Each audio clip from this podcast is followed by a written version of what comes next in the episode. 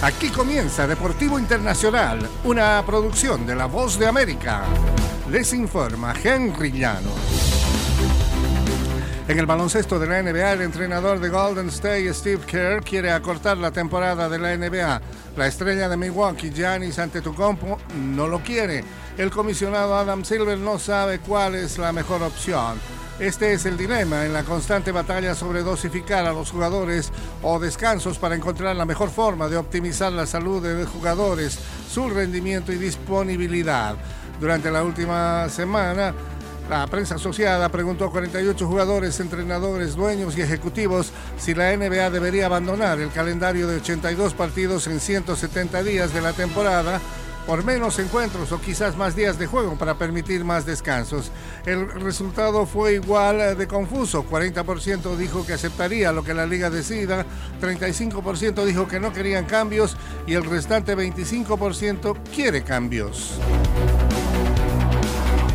Los gobiernos de 35 naciones divulgaron el lunes una carta en la que instan al Comité Olímpico Internacional a aclarar la definición de neutralidad al buscar permitir que los deportistas rusos y bielorrusos puedan reinsertarse en las competiciones internacionales y finalmente en los Juegos Olímpicos de París el año próximo. Australia fue el último país que se añadió a este llamamiento. Mientras no se tomen en cuenta estos asuntos fundamentales y la ausencia sustancial de claridad y detalles concretos sobre un modelo de neutralidad aceptable, no estamos de acuerdo con que se permita el regreso de los atletas rusos y bielorrusos a las competencias, indicaron en un comunicado. Entre los que firmaron la carta figuran funcionarios de Estados Unidos, Gran Bretaña, Francia, Canadá y también Alemania.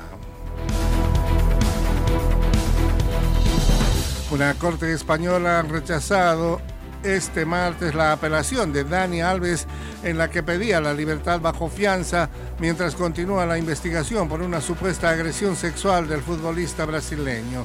La Corte concluyó que Alves está en riesgo de fuga y debe permanecer en prisión durante las pesquisas.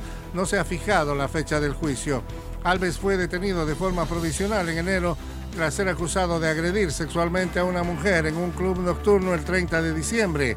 Él ha negado las acusaciones y dice que el sexo con la denunciante fue consensuado. Un juez ha ordenado su entrada en prisión sin fianza tras analizar la investigación preliminar de las autoridades y tomar declaraciones a Alves, la supuesta víctima, y a otros testigos. En su apelación, los abogados habían aceptado entregar su pasaporte y llevar dispositivos de monitoreo si era liberado. Y hasta aquí, Deportivo Internacional.